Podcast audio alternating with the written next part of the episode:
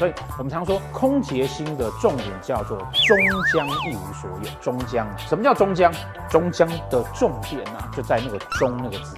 终这个字代表什么？终这个字代表是时间结束前，时间结束之前它没有了，那并不表示它通通都没有。一般来说哈，空姐在命宫的人哈，最后要去出家啦、哈修行啊等等的。那你想想看，为什么他最后要去修行？我们对修行有个负面的观念，就是说啊，好像很人很苦才去修行。可是他追求的是一个，我今生的功课结束了，我来追求一个平静的心灵的晚年，应该是这个样子。